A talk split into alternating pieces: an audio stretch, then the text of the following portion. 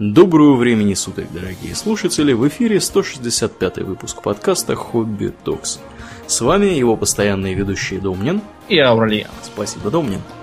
Итак, в прошлом выпуске мы начали рассказывать про Первую мировую войну, э, как вообще мы дошли до жизни такой, вот, и кто там кого застрелил, и да. вообще кто чего хотел укусить у соседей.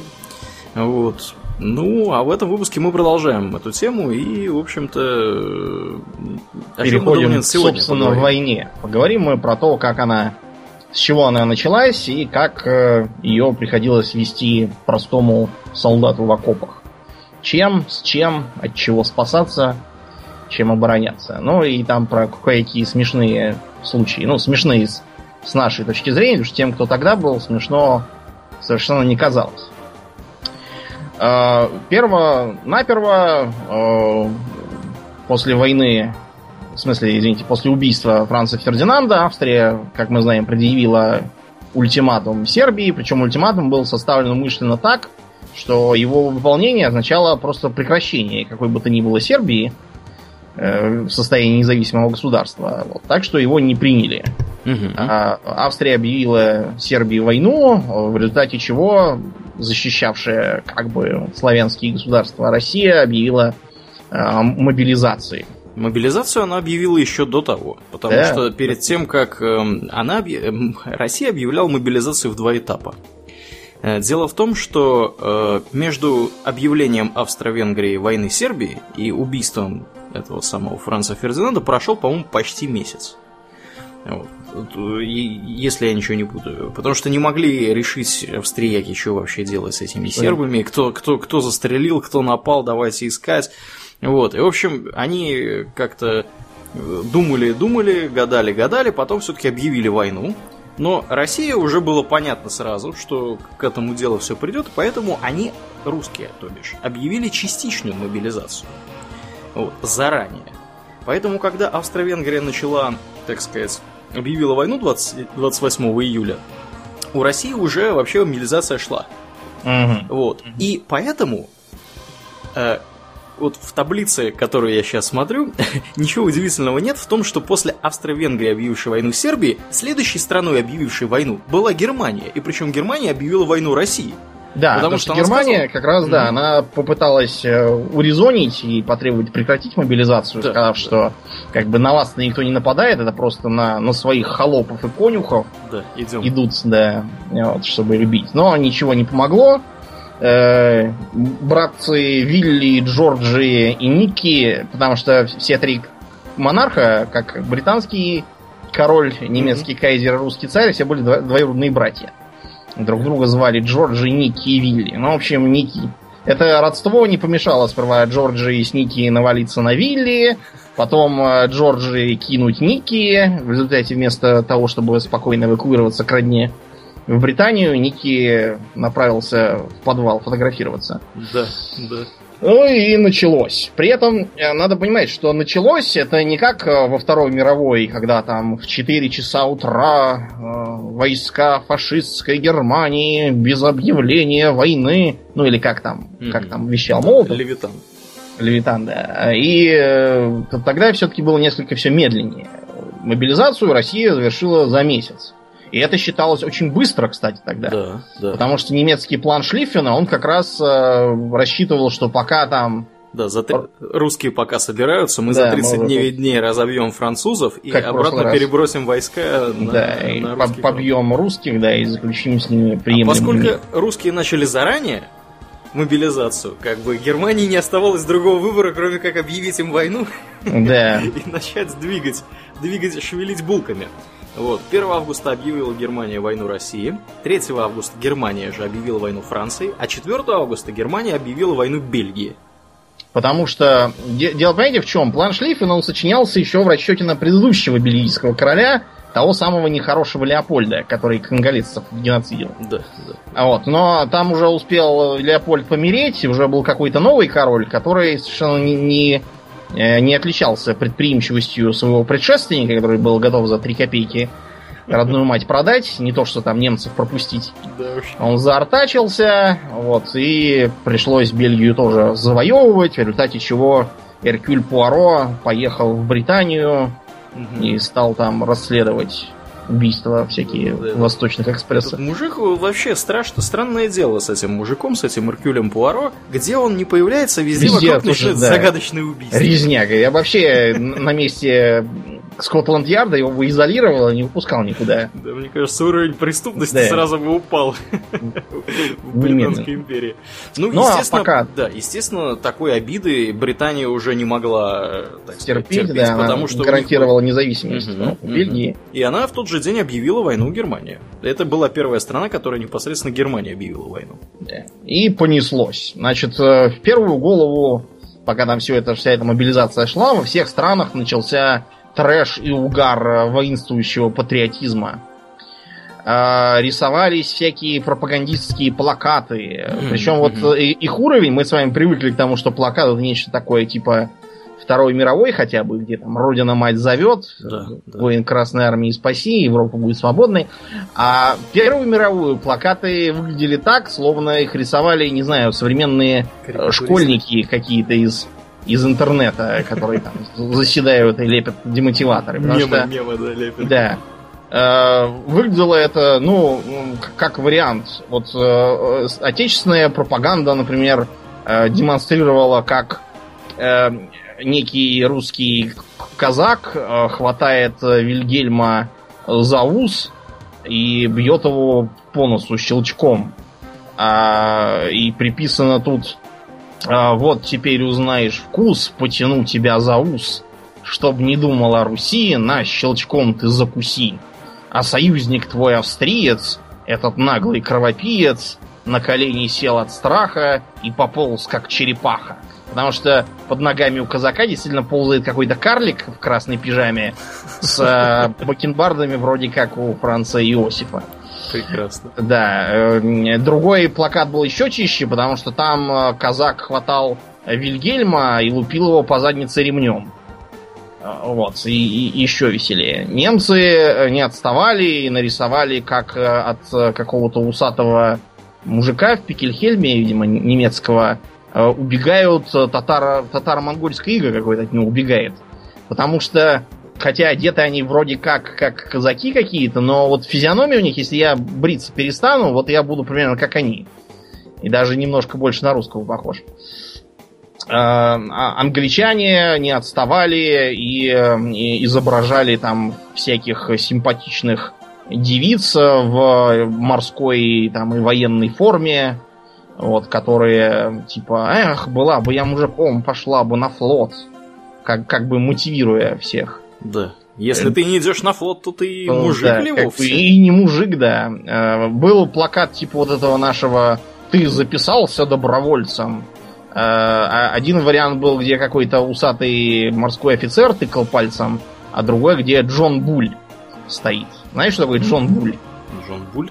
Джон Буль это персонификация Британии, такой англичанин. Вот как, как э, э, дядя Сэм, вот дядя Сэм, я так понимаю, сочинялся как раз как его антипод. Потому что дядя Сэм высокий, тощий, с бородкой козлом, вот, э, в цилиндре, а э, Джон Буль, наоборот, такой низенький, приземистый, в таком рыжем сюртучке, краснорожий, с бакенбардами и в котелке такой, и с тростью. Он mm-hmm. тоже тычет пальцем. А, а, сочинялись э, всякие антигерманские тоже воззвания. Вот, например, британский плакат призывал Э, не покупать ничего немецкого производства, не нанимать на работу этнических немцев, и мотивировал это картинками, где злобный немец в Пикельхельме э, младенца штыком пронзает, а другой какого-то пленного расстреливать, видимо, хочет, а третий э, кавалергард какой-то, наверное, судя по форме, пришел какой-то бабе домой и сел э, на стул и жрет вино из, из стакана. Вот. И, в общем, э, надо, надо немцев поэтому всех убить, видимо. А вскоре, кстати, оказалось, что не хватает денег на все эти мероприятия, и все страны принялись на перебой печатать плакаты, призывающие жертвовать на армию, покупать облигации государственного займа. Угу. Особенно это как, как обычно у нас все происходило. Какие-то пятипроцентные военные займы. Да, когда Парень... выяснилось, что бабок нет. Да, оказалось, что их надо собирать с, с населения. Ну и потом разные добровольные пожертвования, то там на табак солдату, то еще на что-то солдату, э, то, то на бани какие-то солдату, книги солдату и даже кино солдату.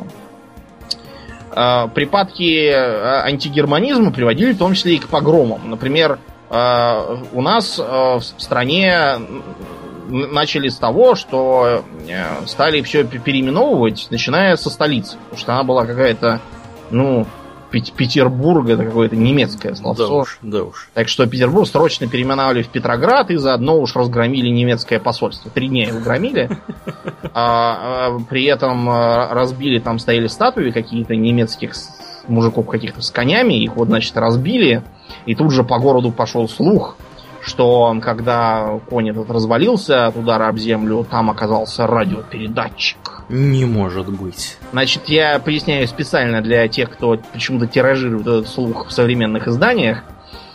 Э, начнем с того, что э, радиопередатчик, э, как бы вам так сказать, нет смысла никого прятать в этом коне. Вы, может, удивитесь, но современные представительства, они все посылают шифрограммами а вовсе не идут на почту России, не заклеивают все в конвертик и не посылают, потому что тут же все вскроют и прочтут.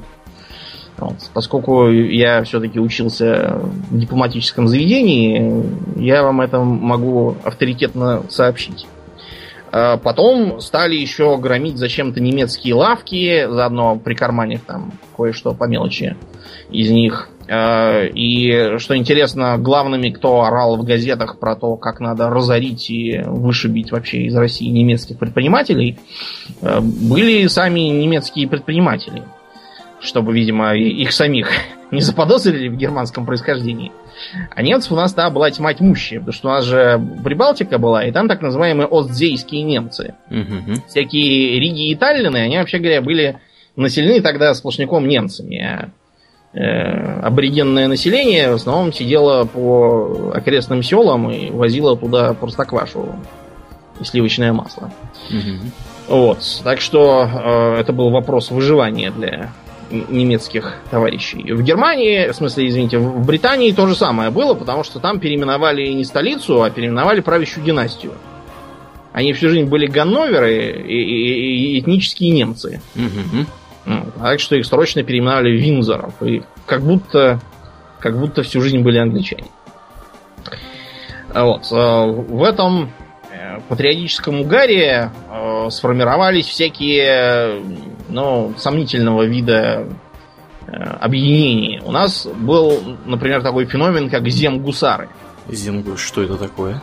Короче говоря, когда оказалось, что э, войну за три дня не выиграешь, а она надолго, были созданы так называемые земские союзы э, помощи больным и раненым. Так. Вот. Это, э, кроме того, туда присоединились города. А, поэтому получился Земгор, так называемый, объединение, которое должно было заниматься волонтерством, помощью раненым, там, возить всякие припасы, собранные угу. пожертвования на передовую. Э, много там было хорошего, в общем, этот самый Константин Паустовский, например, знаменитый писатель, он при санитарных поездах служил, возил раненых, там, помогал их носить, потому что сестр милосердия их не поднять было. Но э, туда, как водится, тут же сбежалась разнообразная шушера, которая таким образом хотела и на фронт не ходить, и при этом как бы быть типа воинами, защитниками Отечества. Угу. Значит, этим защитникам Отечества была выдана форма. А, Причем, кстати, такая чуть ли не офицерская сразу. Теоретически в этом был определенный смысл, потому что если ехать, собственно, в войска, то ходить там в пиджачке это контрпродуктивно. Тебя просто будут посылать все Э, офицеры не станут тебя всерьез воспринимать. А так ты вроде как, как свой. Э, с другой стороны, им надо было носить э, офицерские кортики. Дело в том, что офицеры тогда от шашек стали массово отказываться из-за того, что в окопах с ними неудобно, а кортик Э, он короткий и не мешается. Вот они тоже эти кортики надевали, хотя им-то они были вообще не нужны абсолютно, они же не военные, по сути. И э, в таком виде они занимались в основном тем, что шлялись по бульварам, клеили телок, э, фоткались в героических позах и там, крутили усы и вообще всячески позировали. Поэтому в газетах над земгусарами тут же стали издеваться и писать э, всякие про них фильетоны, про то, как сидел земгусар, развалившись в мягком кресле и плакал Пришел к нему земпилот и спросил, «Земгусар, земгусар, о чем ты плачешь?» «Как же мне не плакать?» — ответил земгусар, когда у нас отменили форму. Земпилот побледнел. «Не может быть, ведь мы в некоторой степени военная косточка». Э, земгусар тяжело вздохнул. Увы, это уже свершилось, и показал своему другу газету. Земпилот прочел и нервно звякнул шпорой. «Картечь бомба!» Он два раза ездил на фронт с подарками для армии, и с тех пор в разговоре всегда употреблял военные обороты и словечки. Короче, кончается филитон тем, что эти двое, пока не вышел окончательный указ об отмене у них формы, стали с утроенным усердием ходить по улицам, э, фоткаться каждый день и с кортиком даже в ванну садились, чтобы не снимать их, как они отобрали. Вот такой вот творился маразм. При этом э, с э, затягиванием войны становилось все более очевидно, что никто к ней, по сути, особо и не готов. То есть, да, на полгода они все рассчитывали, а вот что дальше делать непонятно. Угу. Мы провели мобилизацию э, быстро, но при этом оказалось, что народу у нас много, а винтовок на всех не хватает. Э, что делать? Военная промышленность слабая. Пока там раскочегарится, уже война кончится. Поэтому стали думать, где бы это все купить. К сожалению, с западной стороны, как назло, на море Балтийском немцы, а Черное море перекрыто, потому что турки закрыли Босфор Дарданеллы. Кстати говоря, э, в том числе этим объяснялась Дарданельская операция британского флота, чтобы облегчить подвоз. Да. да. Да, ну с турками там вообще история была, давай напомним, вкратце с турками история была интересная. Дело в том, что они вообще в войну особо и не стремились, потому да, что это... Османская империя была уже довольно хлипкая, шаталась, там трещал под ней стул. И вообще, как бы... Да, воевать ей было совершенно противопоказано. Но вы что, там же завелся э, горячий восточный мужчина, который э, решил устроить э, священную войну против да, неверных да, да, да. и устроил провокацию, обстреляв там какой-то российский флот или что там такое было? Порт? Да, да, да, да, да, да. Но перед тем, как это сделать, туда убежали два немецких корабля. Дело в том, что у немцев в Средиземном море было два крейсера Гебен и Бреслав, да? Да, именно так. И они с началом войны, у них была задача, так сказать, противодействовать флоту союзников в Средиземном море. Вот. Но поскольку флот союзников в Средиземном море как бы был, был в несколько раз крупнее, да. чем, чем вся эта немецкая эскадра из двух кораблей. Даже немцы... у австрийцев, кстати, был флот, и именно да. из-за этого в Венгрии вплоть до конца Второй мировой командовал какой-то адмирал Хорти. Да. При том, что Венгрия как бы никакой морской державой вроде как не является. Вот он остался именно с тех еще австрийских времен. Да, да, да, да. Ну вот, британский флот, так сказать, сковывал э, вот этот вот австрийский флот и итальянский, на случай, если итальянцы захотят полезть в эту заваруху. Вот. И Геббенс Бреславу благополучно, э, так сказать, не без приключений, они в конечном итоге оказались в Турции. В Черном, в Черном море в итоге, да. Ну, они, да, они сперва приплыли в Турцию, сказали, так, все, товарищи, мы тут, короче, все решили без вас. Вот, вы вступаете в войну на нашей стороне, плывем в Средиземное море, обстреливаем э, значит, русских и как бы начинаем. Вот, и среди историков некоторых ходит э, такая скажем так, такая точка зрения, что если бы Геббин и Бреслау туда не приплыли, может быть, Османская империя бы никуда и не полезла. Нам не пришлось бы открывать Кавказский фронт. Да. Может быть, там вообще как бы все сложилось по-другому, а у армян, может быть, сейчас было бы большое хорошее государство. Вот. Э, потому что если кто-то вдруг не в курсе, этнические армяне проживали на территории Османской империи. В больших вот, количествах. В больших количествах. Их там было очень много. Вот, в районе От озера... до двух миллионов. Да. В районе озера Ван, вот там такое есть озеро, гора Арарат. Где коты еще плавающие. Да, да, да, да. Гора Арарат, я вот недавно рассматривал карту, она оказывается на территории Турции. Я, кстати, своему не знал этого. Вот, на территории современной Турции. И там, в общем-то, три года успешно велись достаточно боевые действия, пока стараниями большевиков не разложилась армия, и как бы фронт оттуда не пропал вообще. То есть все, все разбежались по домам, глядя на антивоенную пропаганду. И турки благополучно после вот этих трех лет унизительных поражений, они как бы прогнали русских, и в том числе армян, загнали в горы, в какие-то непонятные. Да. И они сейчас и сказав, что армяне во всем виноваты, стали их геноцидить. Да, да, да, да. Ну, там они железную дорогу отправляли их строить. В общем, да, там, да. там очень, ну, очень на убой. Печальная неприятная история, да, очень. До сих пор, да. Эхо. В общем, э, оказалось, что винтовки у нас угу. доставляются японские. Вот смех да. от э, недавних противников. Да, да. Причем Потом... доставляются из, из, у, у черта на куличках они да. находятся, их еще доставить надо оттуда как-то довести. Когда их доставили, оказалось, что они внезапно не трехлинейные, а совсем другие, и какие-то у них должны быть особые кавайные боеприпасы. И оказалось, да, что, что они не стреляют без этого, а патронов нету. Пришлось все это, э, все это тоже исправлять. Например, э, такая проблема открылась, когда крепость э, э Ковна э, стали готовить срочно к обороне, потому что оказалось, что, во-первых, э, многие не вооружены вовсе ничем, а другие вооружены этими самыми японскими винтовками без патронов и даже без штыков. Так что там, я не знаю, тут даже заветы Суворова нельзя вспомнить, что, мол, прикладом бей, штыком кали, пуля дура, штык молодец. А, и даже были такие предложения вспомнить не опыт Суворова, а сразу Ивана Грозного и вооружить тех, у кого ничего нет из оружия, топорами на длинных древках. Вот. После этого еще надеть только осталось красные кафтаны, отпустить бороды, и было бы да. стрелецкое войско. Это точно совершенная. Так что крепость Ковна была сдана, причем, ну, понимаете, как сдана? В ней сперва э, э, после двух дней э, боев этот самый комендант, который все проглядел, э, сказал, что продолжайте оборону и убежал. Как только оказалось, что он убежал, личный состав понял, что в дураках оставаться не хочет, и убежал его искать, видимо, чтобы его повесить на суку.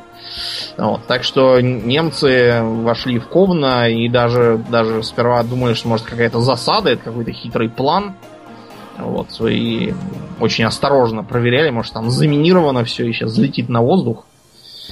Да, такие вот были mm-hmm. э, проблемы. Но не у нас у одних. Французы, например, поехали э, на битву при Марне на такси, например. Да, ну у них проблема была следующего характера, э, поскольку французы вообще планировали совершенно по-другому войну вести с Германией в случае да. ее возникновения. У них транспортная инфраструктура была не предназначена для отражения вторжения со стороны Бельгии.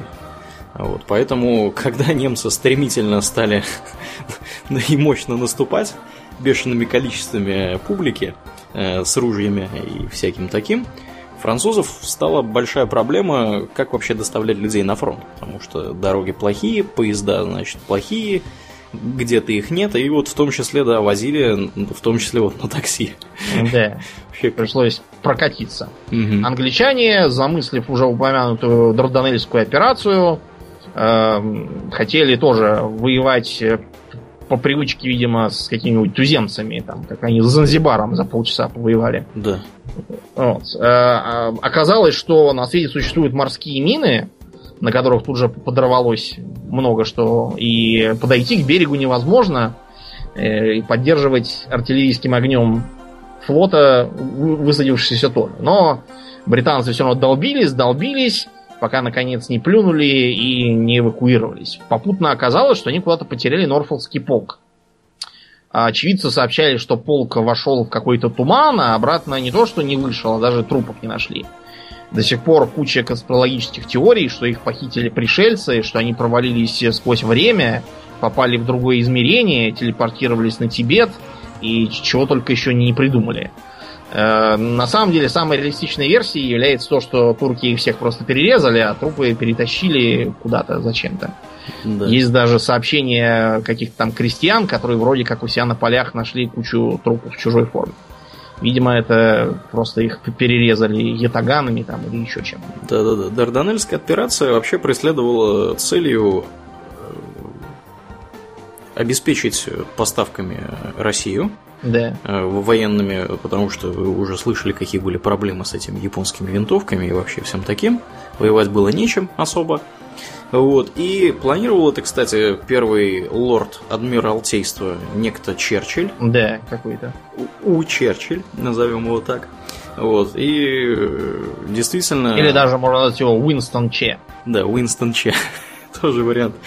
И, в общем-то, это было одним из, одним из поворотных моментов в использовании британского флота, потому что, как оказалось, самые современные британские корабли, построенные 10 лет назад, всего лишь полностью Устарели. бесполезны, да, морально. И, и вообще полная, полная шляпа. И с тех пор флот, в общем-то, особо старался не участвовать в крупных э, сражениях, ну, может быть, кроме вот этой вот ютландской да, где все объявили себя победителями. Да, да, да, да. Ой, это вообще феерическая история. Давай расскажем. Там история была следующая.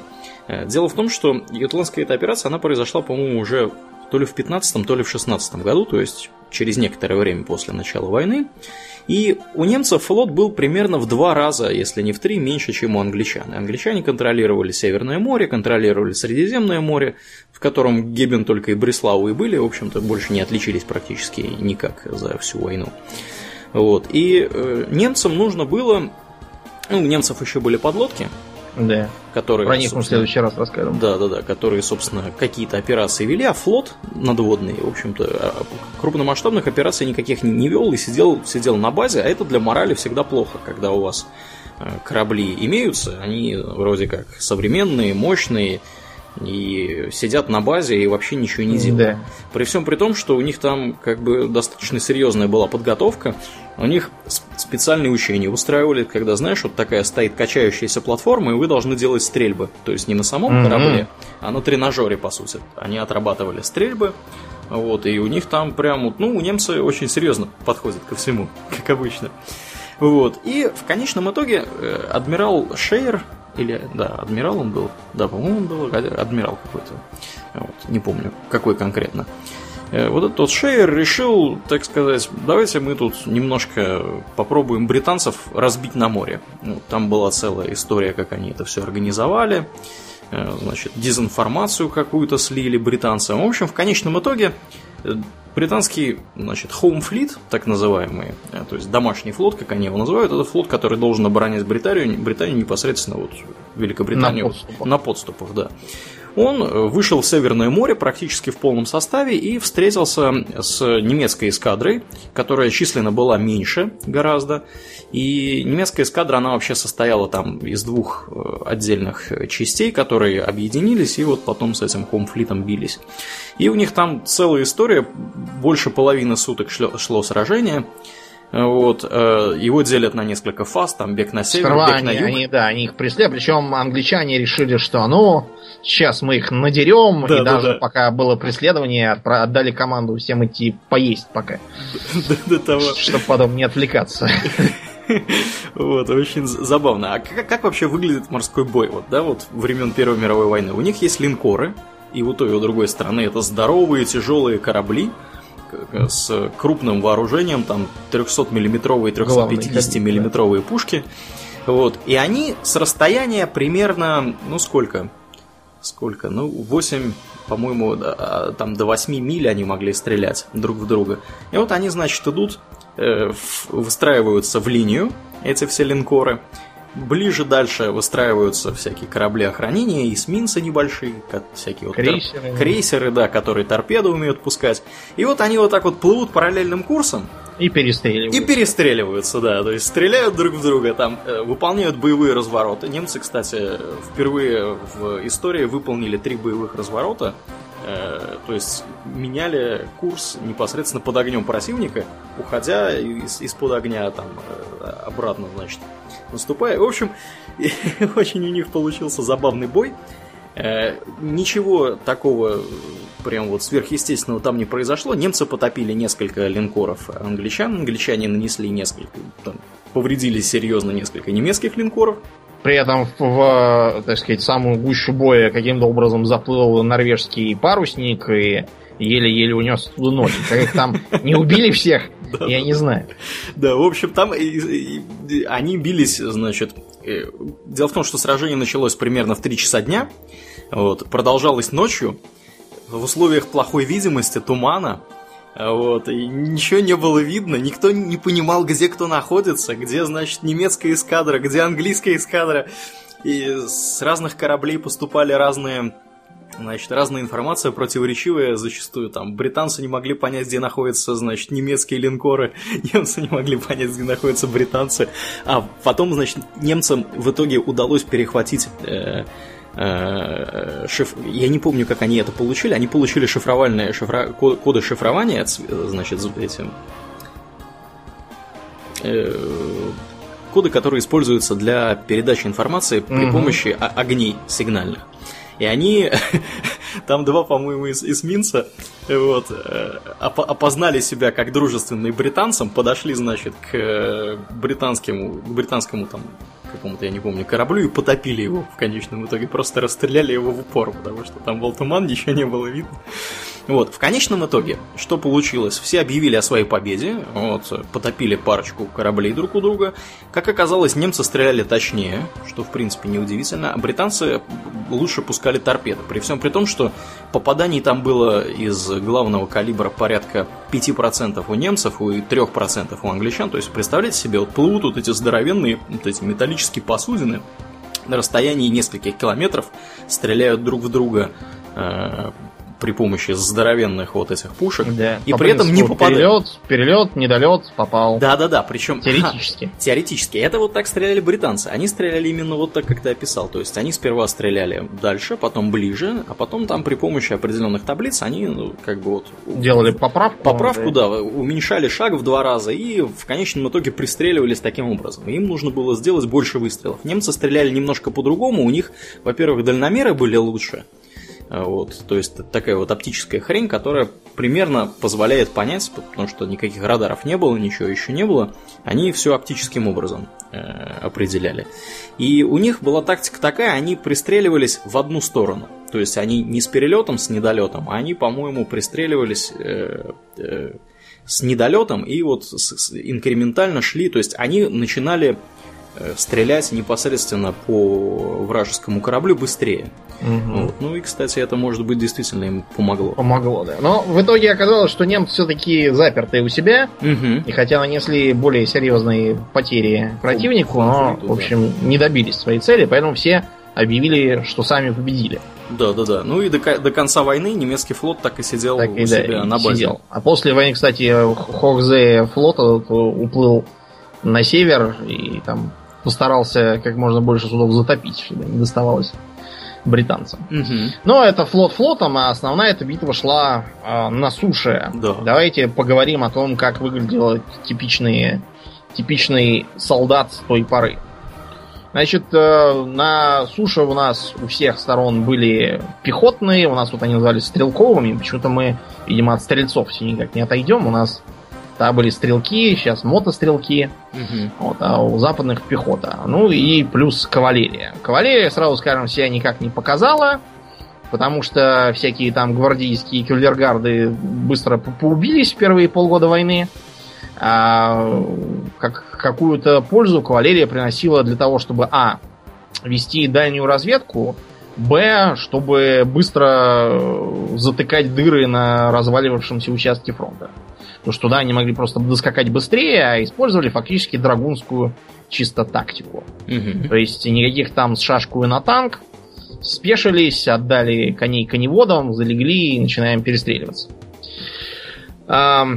Достаточно легко можно заметить, что если у британцев в начале войны у них процент кавалерии из э, стран, кроме России, был наивысшим, угу. 7%, то в конце войны в 18 году у них уже был только 1% кавалерии во всей армии.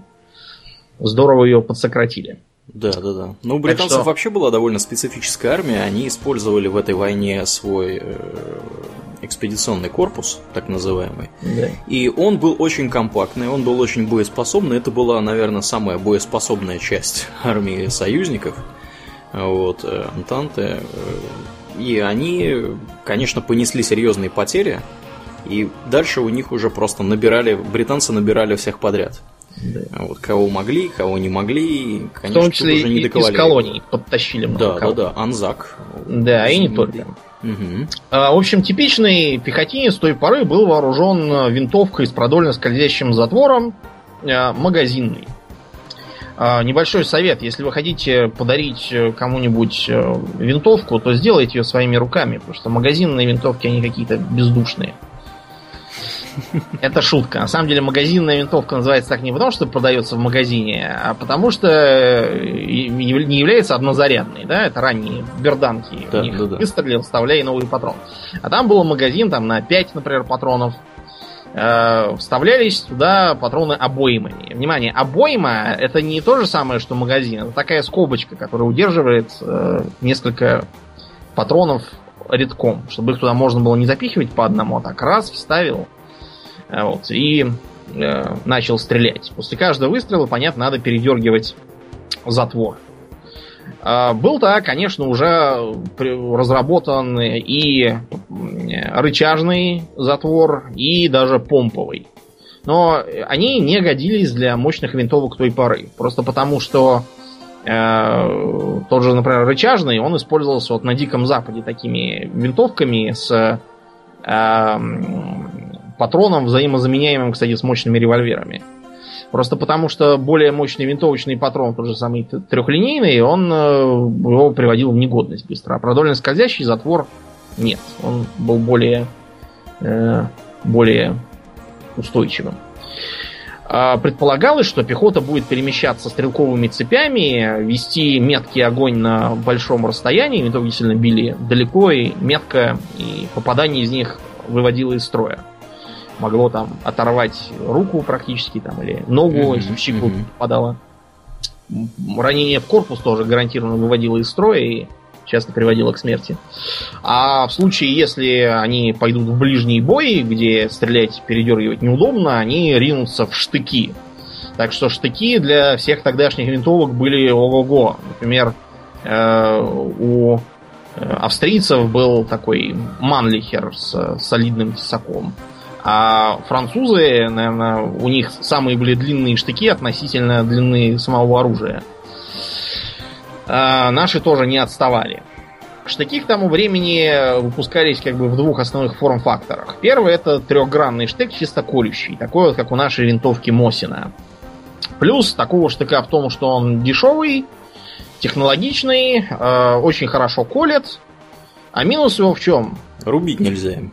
Да, он как бы не годится больше ни для чего, кроме как колоть, и даже если его отсоединить, им трудно пользоваться рукой. То есть да, он да. чисто ценность имеет как э, дополнение к винтовке. А вот многие другие страны применяли так называемый штык-нож. Тогда назывался, правда, штык-тесак, потому что он был длинный. Это сейчас они короткие ножи. Штык-нож, конечно, не так хорошо колол, был дороже, тяжелее, но зато он был пригоден как универсальный инструмент. А, штыки могли э, приспосабливать, например, для э, перерезания проволоки. Там. Делали такую вот выемку, типа как стропорезы современные угу. ножей десантников. Или э, вместе с ножнами такой штык мог использоваться как кусачки. Они так соединялись и чик-чик. Э, во Второй мировой войне, кстати, тоже использовались. Э, применялась, например, пильная заточка с одной стороны. А, правда, показал он себя не очень хорошо. Потому что, с одной стороны, то, что не разрежешь хорошим ножом, плохой пилой пилить тоже малосмысленно. С другой, э, попадать с таким штыком в плен было не очень приятно. Таких пленных, э, ну, то есть их, их брали в плен просто, просто очень ненадолго. У того же самого Ремарка можно почитать, как они отнимали у новобранцев такие штыки, выдавали им гладкие. Да. Поскольку... Если тебя поймают с таким штуком... То тебя им обычно и замочат. Да. Максимально изобретательным способом. Да. Э, очень быстро оказалось, что длинные винтовки, которые были приняты на вооружение практически у всех, плохо годятся для окопного боя. Э, никаких перестреливаний в чистом поле, как оказалось, на этой войне нет, а есть вот сидение в траншее и стрельба противника, до которого можно и камнем докинуть. Так что практически во всех странах стали принимать на вооружение карабины, разнообразные кавалерийские модификации. Вот у нас, например, э, наиболее распространенной была драгунская винтовка Мусина.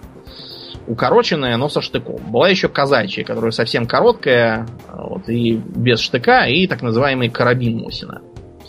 А полноразмерные винтовки стали уходить, так сказать, из угу. из массового употребления. Да, ну вот карабин Мосина, для понимания, он примерно метровой был длины. Да. Все остальные были как бы... То есть примерно как современные автоматы, которые мы Да, да. Кстати, об автоматах. Сразу стали выдвигаться попытки сделать самозарядную винтовку. И эти попытки даже увенчались успехом.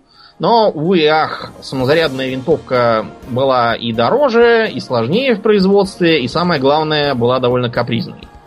А в условиях тогдашней войны вот это вот сидение в окопах грязных, оно на нее влияло негативно. Угу. Так что э, не самозарядные винтовки оставались мейнстримом. Э, приходилось идти на всякие ухищрения, чтобы в ближнем бою не пропасть. Э, американцы, например, стали вводить войска свои помповые дробовики Винчестер модели 1897 года. За эффективность этот винчестер быстро прозвали окопной метлой. Потому что, да, он позволял быстро зачистить. Немцы завопили, что это ужасное оружие, и надо его срочно запретить. Но это вообще типичная тактика для стран, у которых чего-то нет. Угу. Тут же начинают орать, что это надо запретить. Как только это появляется у них, сразу все рассказы про запреты заканчиваются. Да. Увы, ах, а, это только американцы своей дико западной идеологии такое раздобыли. А все остальные стали массово использовать, э, стараться пистолеты для ближнего боя. Тому времени было огромное количество разных моделей разработано за последние полвека. У нас, например, в стране был популярен и до сих пор изредка можно его видеть знаменитый револьвер системы Нагана. Угу. Револьвер очень интересный. Например, это ну, был, наверное, единственный револьвер той поры, да и сейчас тоже, э, к которому можно присобачить глушитель. Все дело в том, что у него такая гильза, закрывающая пулю, чтобы газы не вырывались из промежутка между барабаном и, собственно, стволом. Угу.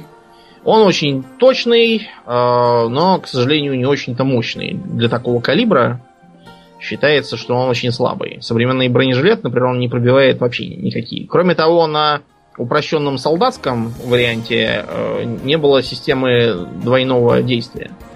То есть после каждого выстрела нужно было взводить курок. Заново вручную. Да. да. Ну, как, как в старинных вестернах это показывается. Зато дешевый и довольно массовый. А вот э, центральные державы, то есть Германия, Австро-Венгрия и Турция, они использовали не револьверы, а самозарядные пистолеты. В основном Сам... немецкого производства. Да, немцы развернули производство пистолетов вот только так. Это и знаменитый товарищ Маузер, угу. который на самом деле такая, знаете, в смысле конструкции, переходная ступень между револьвером и пистолетом. Потому что у него магазин находится спереди, как, как у револьвера, по сути. А вот потом э, появились магазины, уходящие в рукоять. Это знаменитый люгер Парабеллум, это пистолет Штейера 12 года, практически современный по виду. Mm-hmm. Ну и, разумеется, из Америки удалось раздобыть некоторое количество творений Мазеса нашего Браунинга. Таки да? Да, образца 903 года. Мазес, конечно, сделал оружие на века. форм-фактор до сих пор используется, равно как и вот этот вот калибр 9 мм. Угу. Пистолет это, конечно, хорошо, потому что несколько выстрелов это всегда приятно. Держать его можно одной рукой, второй там что-нибудь другое держать. Выхватить, опять же, легко. Но все-таки 6 патронов, или сколько там могло быть, 7 э, патронов, 8 патронов, это грустно.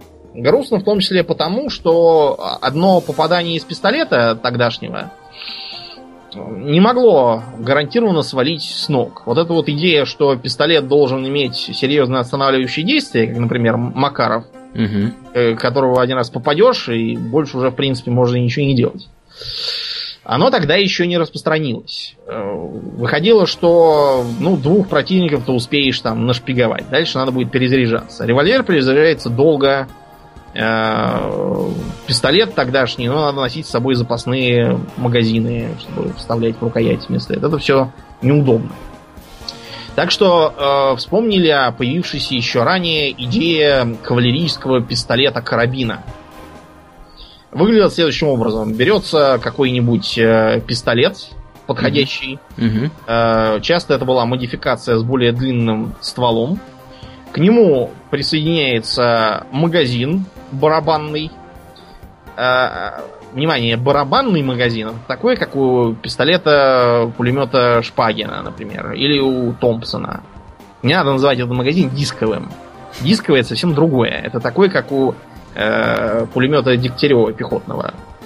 Разница в том, что, упрощенно говоря, в барабанном магазине патроны смотрят пулей вперед по направлению ствола. Да, в дисковом они смотрят в сторону центра. центра. Да, да.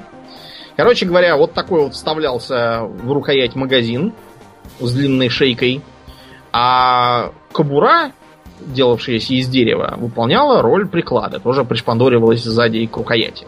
Получался вот такой вот э, гибрид какой-то. Можно из этого пистолета так пиу-пиу-пиу, держа его в двух руках, то есть довольно точно.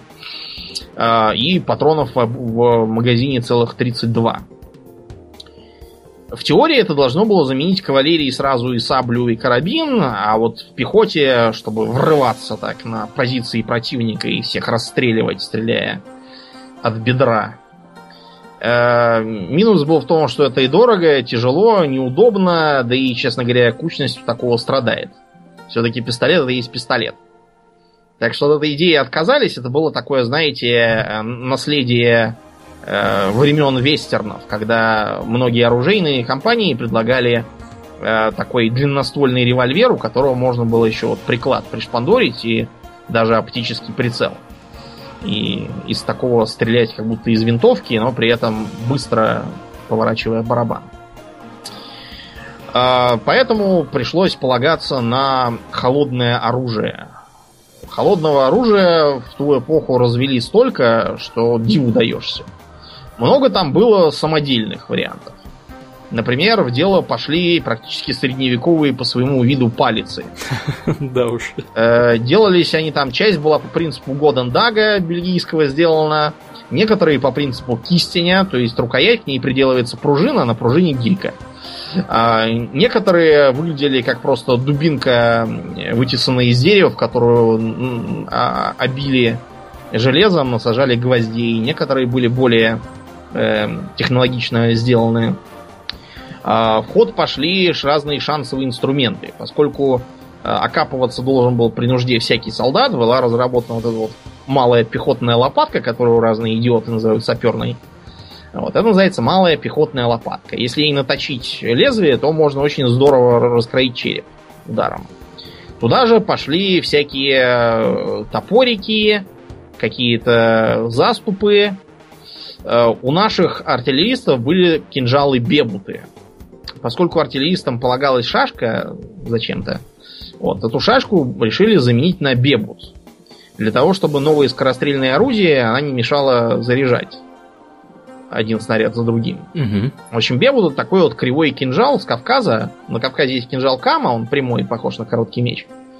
Я ось я, кстати, такие видел, полез его доставать из ножен и порезал руку. Потому что он... Не бутафорский был. Да, какой там бутафорский. Не, настоящий из Дагестана. В Дагестане, кстати, до сих пор такие хорошие ножи делают. Я все, все собираюсь купить взамен того испанского ножа, который я подарил. Ну вот, э, применялись самодельные всякие ножи. Например, у французов был такой фран- э, окопный гвоздь. Выглядел он как стилет, перекованный, походу, точно из какого-то костыля железнодорожного. Э, с такой, знаете, гардой, чтобы из руки не высовывался. Поглядев на эту самодеятельность, э, э, в ход пошли и промышленно изготовленные ножи и стилеты. А, к ним присоединялась часто гарда, а потом какой-то гений решил, подождите, если у нас есть гарда, почему нам ее не превратить в кастет? Да.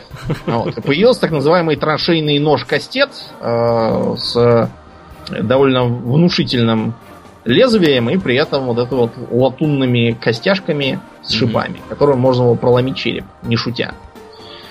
Э, кроме того, э, из разных там колоний понаехали нацмены, как британские, так и французские, которые привезли с собой самые разные традиционные виды оружия. Например, из Индии приехали гуркхи, угу. привезли знаменитый кукри. Э, страшная вещь на самом деле. Даже был эпизод, где какие-то там гурки, устав сидеть в окопах, решили, что мы сидим, у нас же есть кукри, и побежали с ними в атаку, и даже там... Даже, даже немцев. Да, порубили. Ох, да. А, из Африки приехали негры с мачетами. Вот, и э, показали класс. После этого, кстати, мачете стало очень популярной и в США, и вообще среди туристов всяких. То есть это африканское оружие? Ну, почему? Сути, изначально, это, изначально. Это всякое оружие. Это оружие латиноамериканское, там, видимо, в мачете пошли старые абордажные сабли. Это и, и юго-восточно-азиатское оружие. Например, если открыть сказки народов Вьетнама, мои любимые, то там регулярно упоминается у тех, кто жил под сечно-огневым земледелием, так называемый большой нож. Вот это обычный мачет, которым как раз хорошо валить всякие бамбуковые заросли, пальмы там разные, угу. дикие бананы, вот, и э, его они использовали. Меня Короче, знаешь, что, знаешь, что мне, мне интересно показалось во всей этой истории с оружием, с холодным? Э, вот образцы оружия, которые использовались гер- немцами, угу. они в итоге потом стали стандартными чуть ли не для всех. Ну, вот, немецкая по... практичность. Да, да, да. Во-первых, лопатка, да. Э, во-вторых, э, штык-нож. Штык-нож, да. И, в общем, это потом перекочевало ко всем. То есть немцы, у немцев это увидишь, увидишь у первых. Угу. Кто, кто использовал именно такой формы, такого вида. Они стали законодателями мод. Да, да. Вот. Вот, да, такая кипела жестокая битва. Доходило до того, что некоторые солдаты, идя в атаку, вообще не брали с собой винтовку, а брали только какую-нибудь лопатку или топорик и гранаты. Да. Кстати, о них, о родимых, о гранатах. Угу. Вообще-то их там называли ручная бомба. Потому что гранаты именовали разрывной снаряд для артиллерии новый. Но со временем все это перешло на ручную Значит, первыми были, разумеется, немцы, как везде. Они еще до войны начали производить Кугель-Ханд-гранаты 13. Кугель-Ханд-граната выглядела как деревянная палка, которой была приделана вот эта вот э, цилиндрическая граната. Такой немецкий стереотип гранаты на деревянной ручке. Угу. Вот. Ее отправили в войска, но, как оказалось, никого не научили ей пользоваться. Вот. Оказалось, что немцы, в смысле командиры, плохо понимают, как использовать гранаты вообще, то есть для чего они нужны. Предполагалось, что это какое-то осадное оружие, как вот в средние века. Гренадеры применяли гранаты, закидывая всякие укрепления там, и наоборот, сидя в крепости, швыряли их из окон. Вот. А у деревянной ручки, кроме того, был такой минус в том, что, да, ее легче далеко кинуть. Другой вопрос, что ее легче схватить и откинуть обратно. Угу. Чисто психологически, кроме того момента. Одно дело хватать за вот этот вот шипящий корпус, в котором горит запал, это страшно. А за деревянную ручку вроде как не страшно. Так что сейчас мы таких гранат не видим. Зато в дело пошли знаменитые лимонки. Это французская граната F1. Когда мы представляем гранату, мы имеем в виду именно вот этот форм-фактор, а часто даже, собственно, лимонку себе и представляем. Корпус э, лимоновидного образца, скоба, кольцо, все, к чему мы привыкли. Вот эти гранаты и пошли в дело. Для них э, были разработаны разные ухищрения, например, э, чтобы их кинуть подальше, применялись э, прощи. Как это ни странно. Угу. Или большие рогатки. Да, большие рогатки тоже делали. Э, потому что, понимаете, из прощи неудобно в том смысле, что если она вывалится вам под ноги, то уже все, каюк. А из рогатки как раз выдернул чеку, она и полетела. Немцы разработали даже целую пружинную катапульту, чтобы пулять этими гранатами. А, была также изобретена такая вещь, как оружейная мортирка. А, например, она в разных там выступала форм-факторах. Например, это могла быть специальная насадка на ствол винтовки, в которую вставлялась обычная граната, приспособленная к этому. А заряжалась винтовка холостым патроном, после чего выстреливаешь, граната вышибается из ствола и летит к противнику.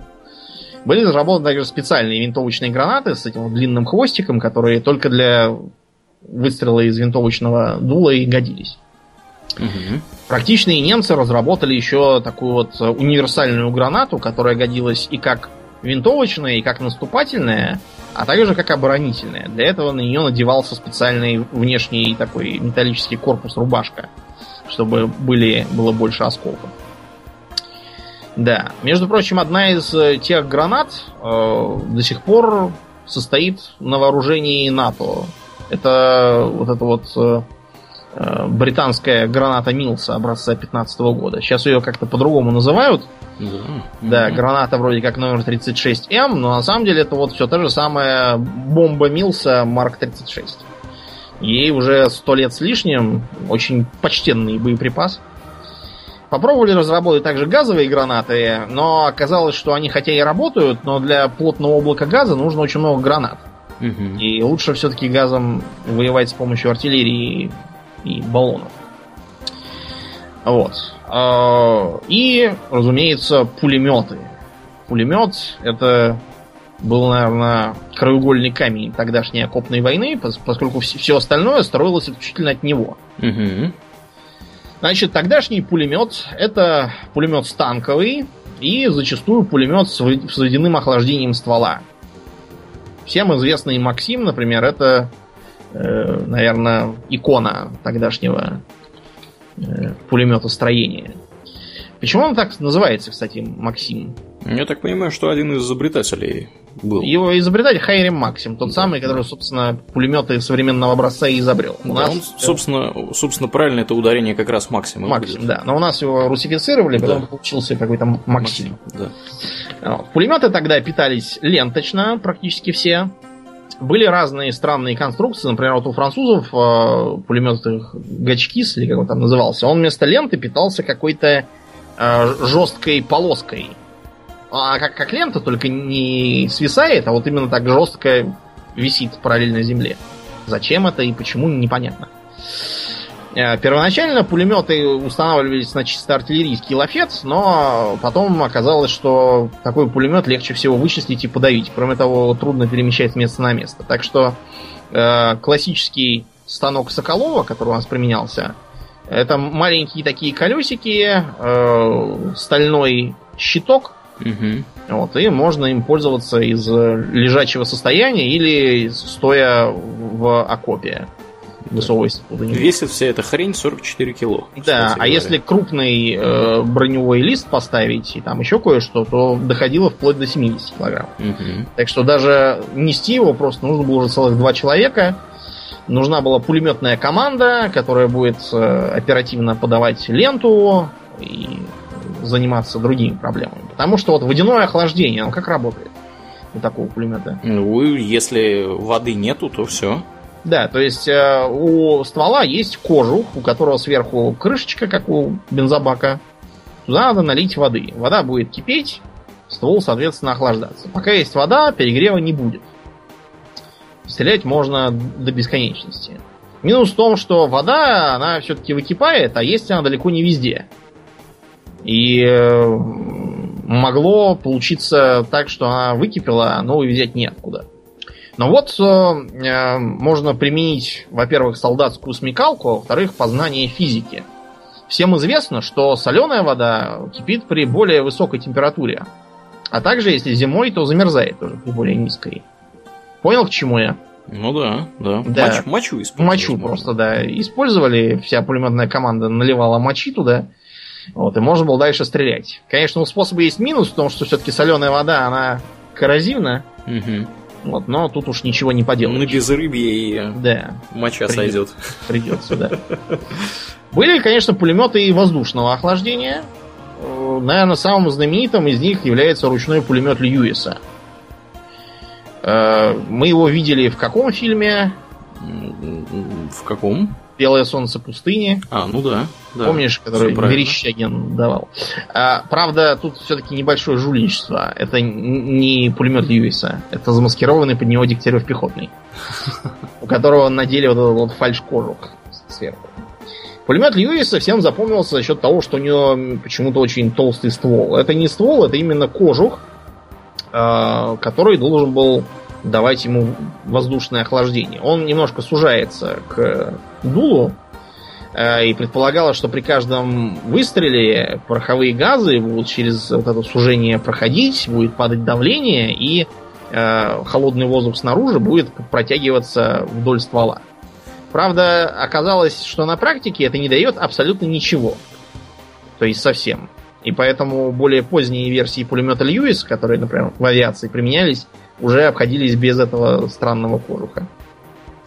Кроме того, вместо ленточного боепитания применялся дисковый магазин. Вот как раз поэтому дисковый пулемет Дегтярева и годился для того, чтобы убедительно изобразить Льюиса.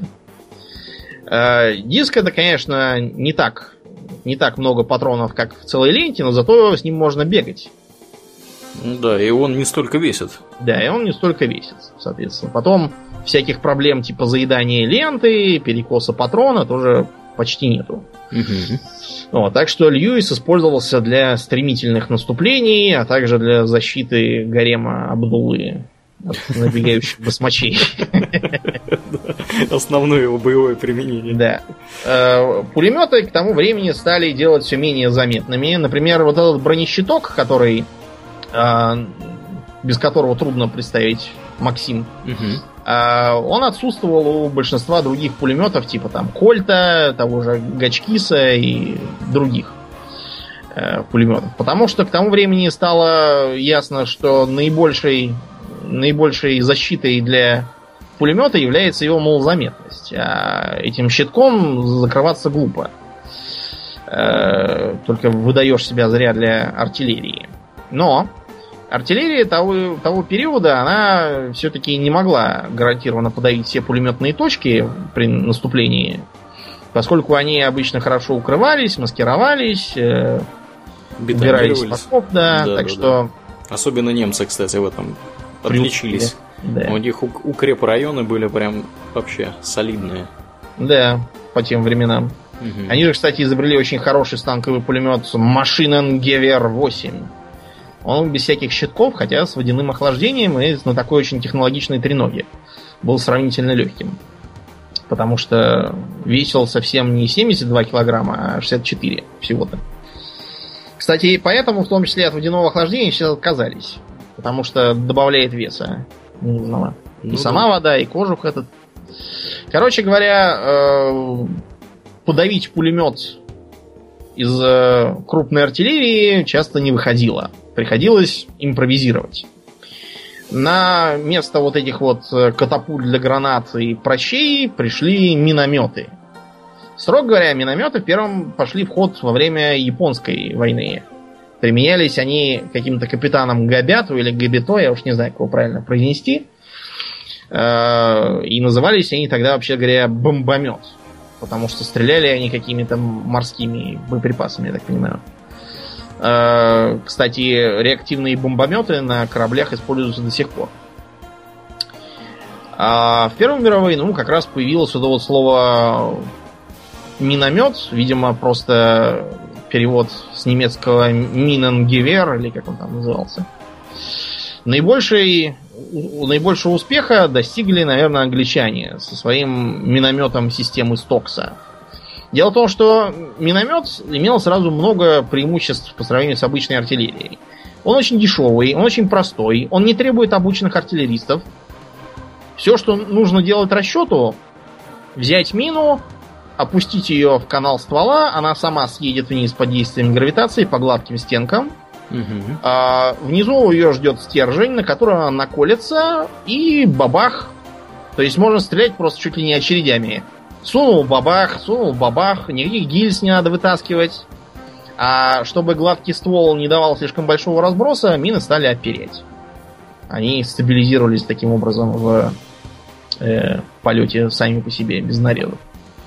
Никаких сложных, э, сложных станков для производства было не нужно. Люфты достаточно большие, так что производили их везде, где только можно. Где есть механические мастерские. Правда, э, когда их стали усовершенствовать, оказалось, что очень, очень трудно такую гениальную конструкцию чем-то улучшить. Да. iPad, а, iPad к ней можно только приделать. Да, как у нас и... некоторые делают на Ближнем Востоке или где там они. А, да, да, да, да, есть такое. Ну, миномет был хорош уже и тем, что у него очень большой по сравнению с э, э, по сравнению с артиллерией коэффициент так называемого ствольного могущества. То есть, проще говоря, он относительно своего размера имеет очень крупный калибр. Чтобы, например, э, стрелять такими же снарядами 81 мм, как миномет Стокса, нужна была огромная гаубица, которую ни вдвоем нельзя перемещать, ни необычным солдатам давать. И стреляет она не так быстро. В общем, миномет прочно занял свое место. А за ним и огнемет. Вот сейчас мы э, то, что называем огнеметами, он по сути выглядит как гранатомет, стреляет реактивным снарядом, который просто производит вспышку огня. Может снаряжаться боеприпасом как термобарическим, так и, например, термитным, который прожигает все, включая бетон. А как выглядел перво, перво, первомирово-войновский э, огнемет? У, ранец со всем вот этим горючим делом и э, такой вот рас, распылитель, по сути, огня. Да, похоже, знаете, вот как сельскохозяйственных вредителей всяких а, опрыскивают. Угу. Вот такой же приблизительно. Огнеметы первыми пустили в ход немцы, чем э, тут же вызвали ответный вой, что это ужасное оружие и надо его запретить. Да. Например, э, на отечественных пропагандистских плакатах э, под огнеметом было написано «Против закона Божьего и человеческого. Аппарат для выбрасывания горящей жидкости, употребляемый германскими войсками».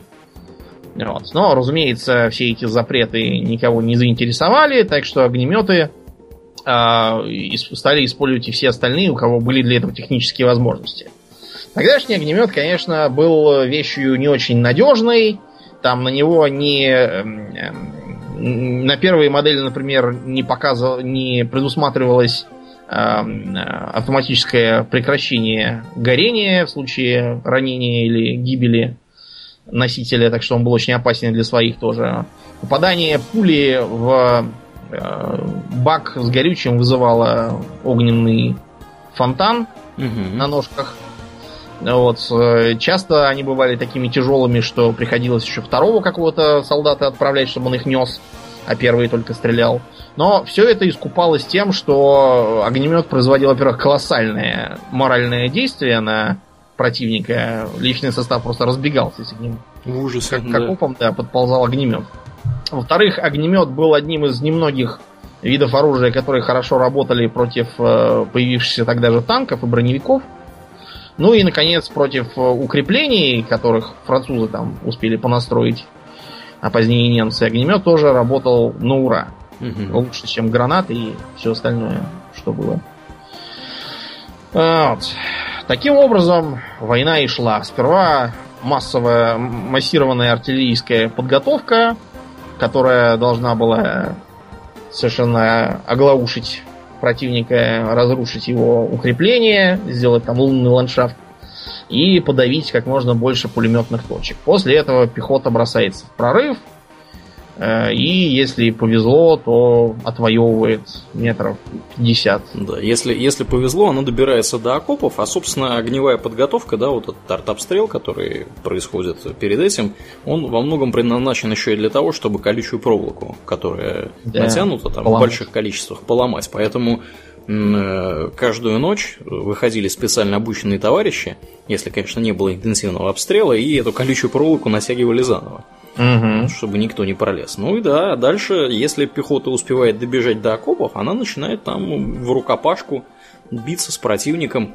Или если мощная артподготовка, то окопы могут вообще быть э, просто сметены, сметены да. никаких окопов там вовсе и нету. Есть только какие-то ямы да. сравнительно похожие на окопы. Да, да, да. Вот. Да, ну так вот, для ближнего боя к концу войны э, было введено и новое принципиальное оружие, которое должно было объединить, во-первых, э, переносимость пистолета, а во-вторых, э, скорострельность пулемета. Это, как нетрудно догадаться, пистолет-пулемет. Угу. И первыми в этом деле были, разумеется, немцы, которые изобрели так называемый машинен пистоле 18. Значит, э, машинен пистоле, кстати, был разработан Шмайсером. Вот как каждый раз, когда вам будут говорить пистолет-пулемет Шмайсера, это вот этот вот э, старинный э, пистолет-пулемет, да, Первой мировой войны. Не надо им называть э, вот этот вот пистолет-пулемет МП-38-40, который был во Второй мировой войне, и с которым все время изображают немцы. Угу. Э, кино. Хотя на самом деле у них им были вооружены только офицеры. А вовсе не все поголовно. Так вот, э, как выглядел этот самый машинный пистолет? Он фактически похож был на коротенький карабин, у которого сбоку к стволу с радиатором воздушного охлаждения подсоединялся барабан или коробчатый магазин. Вот. И тот, и другой имели шейку, за которую предполагалось этот самый пистолет-пулемет удерживать второй рукой. Э, ввиду того, что очень плохо все это э, понимали, как использовать, к пистолетам-пулеметам часто крепился такой маленький, несолидненький штык зачем-то. Видимо, если патроны там кончатся. Заколоться, чтобы... Да, или еще, еще там для чего. Пистолет-пулемет себя показал очень хорошо. Вот, но, к сожалению, к тому моменту уже был 18-й год, так что там можно было водить хоть пистолет-пулемет, хоть э, турболазерную батарею. Германии уже помочь ничего не могло. А после войны ему вообще запретили такие оружия производить и разрабатывать. Ничего вам тут. Да. Немцы, конечно, это все старались всячески обойти и э, производили его как оружие полицейское. Кстати говоря, полковник Томпсон свою пишущую машинку чикагскую угу. он именно для Первой мировой войны производил. Правда, пока он с ней возился и доводил ее до ума, оказалось, что война уже вся успела закончиться. А, вот, и вооружать ей пришлось несколько другой контингент, э, ведший свои войны персональные. Угу. Посмотрев на чудо немецкой техники, за успехами сумрачного гения погнались и итальянцы. Э, Беретта произвела свой вариант пистолета-пулемета, тоже выглядевший как коротенький такой карабинчик, у которого был коробчатый магазин по каким-то непонятным лично мне причинам коробчатый магазин у него крепился сверху, причем вертикально. Чего они пытались таким образом добиться, я не знаю. Как, как целиться-то, если сверху эта штука мешает? Видимо, не надо целиться, просто стреляешь наугад. Предполагалось, видимо, что так от бедра будешь так всех поливать огнем просто. Угу, угу. Да. Э, почему вот, я не знаю, как и когда догадались, что магазин для такого оружия нужен именно внизу? Почему-то вот э, сбоку какие-то крепления. Англичане во Второй мировой войне тоже сделали какой-то непонятный пистолет-пулемет с креплением сбоку. Немцы во Второй мировой войне разработали автомат для э, десантников тоже почему-то с магазином сбоку. Что это за странная идея сбоку что-то пришпандоривать, я не знаю.